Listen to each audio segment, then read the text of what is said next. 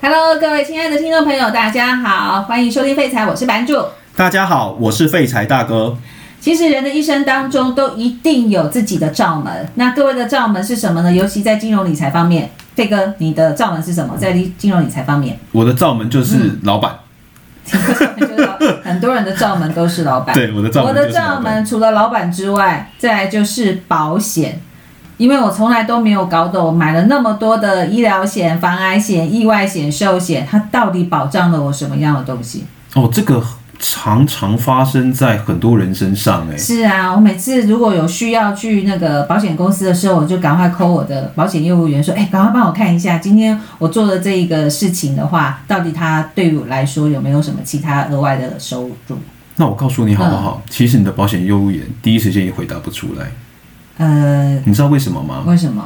因为他卖的险种太多，连他自己都搞不清楚，在定型化契约里面到底有哪一些保障是适用在你的状况。那什么样子状况最简单？嗯，打直接打电话去问保险公司，那保保险业务员不就是保险公司的吗？哎，不赶快哦！为什么？你知道为什么不不一样吗？哪里不一样？因为保险公司那边他们有几个城市，它可以带出你哪一些东西可以做。嗯，没有哎、我是说我已经投保了，是然后今天可能有某一件事情让我嗯可能可以去申请这个保险的费用。哦对了解那保险，一样公司还是直接打电话去保险公司？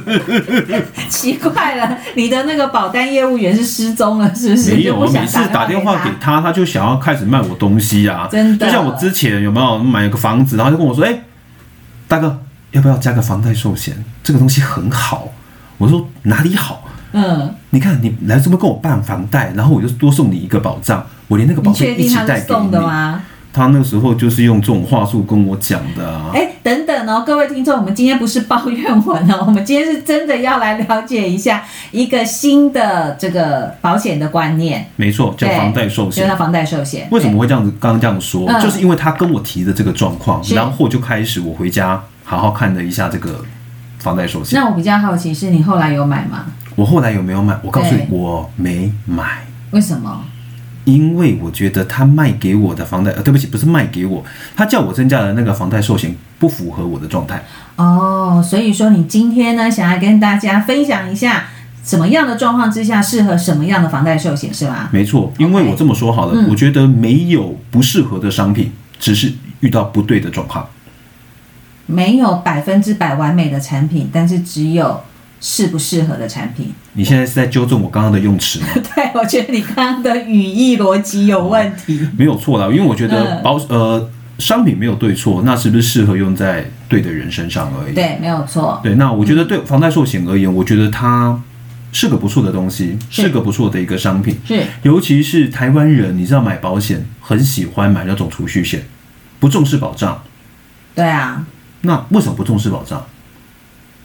因为总觉得我这么自己说好了没有那么版叉主叉，。你买保险的时候，是你在乎的是什么？你为什么要买保险？好哦，老实说，因为我单身，所以我买保险的时候，我最在乎的事情是，当我真正生病的时候，我有没有足够的钱可以让我得到良好的医疗跟照顾。所以你买的是医疗险，医疗失险、能防险癌险、失产能妇险险这些买的保障拉到最高，但是我搭配的寿险是压比较低的。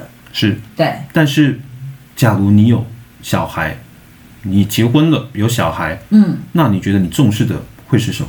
我觉得就要把寿险再拉高。除了把自己照顾好以外啊对，当然你刚刚提到的那些什么产妇险、癌症险都需要，但是对你需不需要给家人一个保障？要啊，所以我寿险就要再拉高啊。寿险要拉高嘛，对不对？对没错那你觉得你的人生什么时候的寿险保障要拉到最 高？什么时候哦？当我小孩要出生的那一刹那人。生有三大理财目标，第嗯一大理财目标结婚，嗯，第二大理理财目标买房，是，第三大理财目标，有人说是退休或者是升职的时候。嗯，那我只说，通常在一个人青壮年期，就在买房子的时候，他或许那个时候已经有家庭，然后又有小孩子，然后又有房贷的压力。你觉得他那个寿险的保障的需求是不是最高的？理论上是，而且买房子应该是这一辈子最高的。好，那我问你一个问题哦。对既然房子是你这一辈子当中有可能是最大的资本支出，对那你买房子的那当下，你有房贷对不对？对呀、那既然有了房贷，你会不会再去增加你的寿险保障？其实老实说，过去没有这个观念，但是你认为要不要？当然要啊。但所是以房贷寿的部分就是房贷加寿险的一个概念。没错，就是是在针对你办理房贷的当时，嗯再帮你自己多买一个寿险。哦，嗯我觉得对人呃对银行或者是对消费者而言会有不一样的角度。银行办理房贷的时候，希望你买房贷寿是希望保障他的债权，对因为当你出事的时候，这笔保险可以去支付你的房贷。对第二个，对你而言，你办理的这个房贷，其实你的负债增加了。是当你出事情的时候，保险可以把这个房贷还掉，让你的家人免于房子被法拍，哦，这很重要哎，没错吧？是所以针对银行、对个人而言都是有利的。是那你现在问我，我为什么那个时候没有办理房贷寿险？因为有几个理由。是第一个理由，你要买房贷寿险的当下，你要先确定你这个房子你要持有多久。所以你很快就要把房子卖掉了嘛？不，我觉得我很快就可以把我这个房贷还完。国税局赶快来找他。诶，哎不要这么说，我们都是合理的收 入。我认为我有机，声音突然高八度，不好意思。我认为我有机会，可能在三年到五年就可以把这个房贷还完，是所以我可能就可以选择其他的方式来办理房贷寿险。好哦，所以我如果没有持有，呃，这个房子持有的状况跟我要缴房贷的时间是一样的话，尤其是是我可能三五年这些短时间，我可能就可以把房贷还完的。嗯那么房贷寿不见得是唯一的选择，哦，举个例子好了，嗯像我周遭有一些公务人员的朋友，是他认为他接下来这一辈子的收入就是缓慢的加薪，但是不会有被裁员这样子的一个状况。嗯嗯嗯那他的房贷要缴，可能也是缴二十年。是，那你觉得他有没有需要买房贷寿啊险？假如他没有其他的寿险保障的话而且他也没有其他额外收入的话，那是当然要啊。 ，OK。对那在办理房贷寿险的话，其实它有几种模式可以让大家去做选择。嗯，第一个叫平准型，就是在这个办理房贷的二十年里面，你的保额都是一都一样样。嗯， OK，举个例子好了，你办了一个房贷五百万，嗯你就买一个五百万的房贷寿险。是。好， 20那你年缴款的方式，你有几种方式可以缴？嗯，趸缴、趸分缴期缴，分期缴，嗯那谁比较便宜？当然是趸缴、啊。趸缴嘛，对啊，没错吧？对，但是在这个保费的时候，你知道你有可以选择的机会吗？因为寿险人员会跟你说，那你有钱可以一次拿现金出来把这个保费一次缴完吗？当然不行啊，不然我贷房贷干嘛？那我跟你说，嗯我们连保费一起带给你好不好？这么好，那我要多缴多少钱？你要多少多少钱哦？对啊以我们刚刚的例子好了，以现金的平准型，嗯，你用现金趸缴的话，是大概七十六万，二十年一共七十六万二，十年总共的费用就是七十七六十万，六万，然后对保障五百，保障五。百万，听起来七十六万好像很多，但是因为有二十年又五百万的保障，是好像平是均一年三万，八，一年三万八，是然后除上十二，一个月三千多，四千，三四千块三。四千块，好像还好，好像还好、哦。对啊那我跟你讲，你还有嗯第二种选择的方式。是，我们刚刚可以用融资，对不对？对呀、啊，那融资呢，就是银行额外再贷给你一笔钱，是，然后让你去做这样子的房贷售，嗯，所以你的成本要增加，对不对？对呀、啊，好，那你知道会变多少钱吗？你是说贷款的那个房贷寿的保额是多少吗？房贷售的保额会变成五百九十一万，但是你总共要缴出去的钱会变成九十万。五百九十，哎，不对啊，我们刚刚如果是平准型的趸缴，不是七十几万吗？那现在76现在变成九十几，所以多了二十几万就是利息钱。除了利息钱以嗯外，我、我也必须跟你说，因为它额外去帮你去增加了这样子的嗯融资，所以它必须要帮你把你的保额再拉高一点。哦，所以我等于多了将近一百万的保额啦。是的没错对，哦，懂了。那嗯，这都比较贵，对不对？是那我们来找便宜一点的，便宜一点还有的，便宜的它就叫递减型，就是你的保额随着你每一年还掉的本金跟利息，嗯你的房贷降低了，是你那一年的保额也就可以降低了。啊我们叫懂它了递减型。是，那二十年五百万，像我四十一岁的男性的话，嘿，他的费用将近只要三十六万七，哇，一半呢，这是一半趸缴对不对吗？不好意思，他是趸缴，是趸缴，就他差一啊是趸半欸缴呢。，是。对，那趸缴利用这种方式，你除以二十年，嗯你平均一年要缴多少钱？一万八。那到底谁适合平准，谁适合递减啊？我觉得平准型适合一些完全身上没有任何寿险的人，完全没有 OK 任何保障的人，他是在你嗯小白就对了，对，，就是小白。嗯，对，他要弄小白的部分，他压根没有任何的一个保障，所以一开始多出来负债的时候，我嗯也是建议你，你可以买平准型。是，那第二年、第三年，当你还掉了本金，嗯，那你的保额是大于你的房贷的。对所以当你出了任何事情的时候，是你的家人可以拿到额外的寿险保障。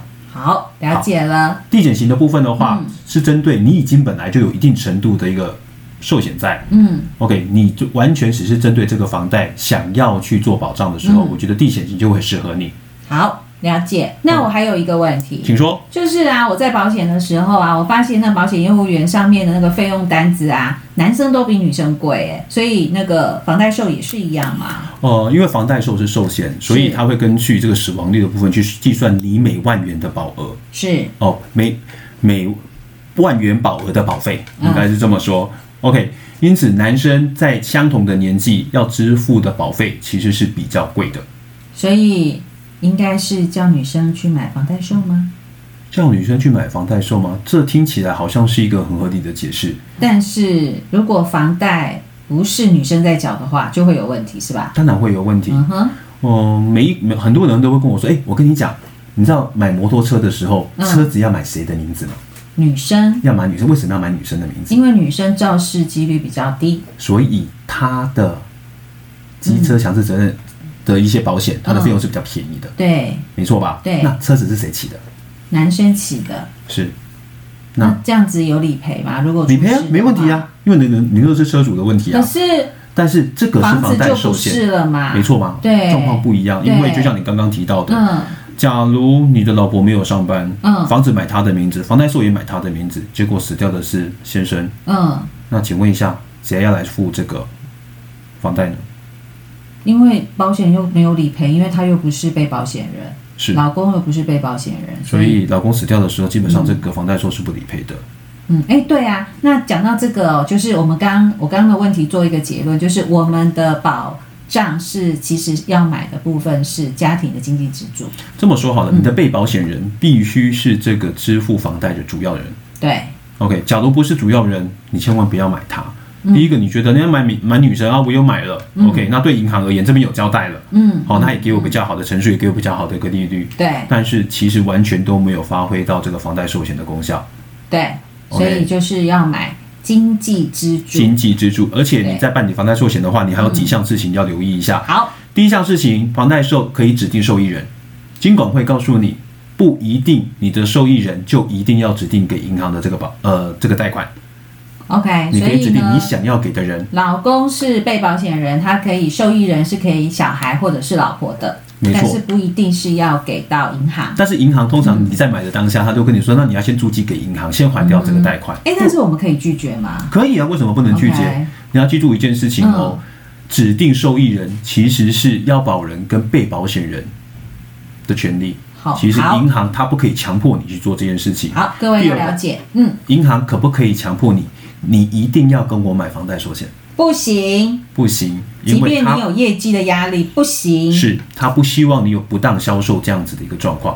对，没错，第三个，嗯在你办理房贷寿险的时候，你或许会想一想啊，银行跟我说，嗯，可以不要买，但是买的话，他会给我比较好的利率，也会给我比较好的陈述这。是话术吧？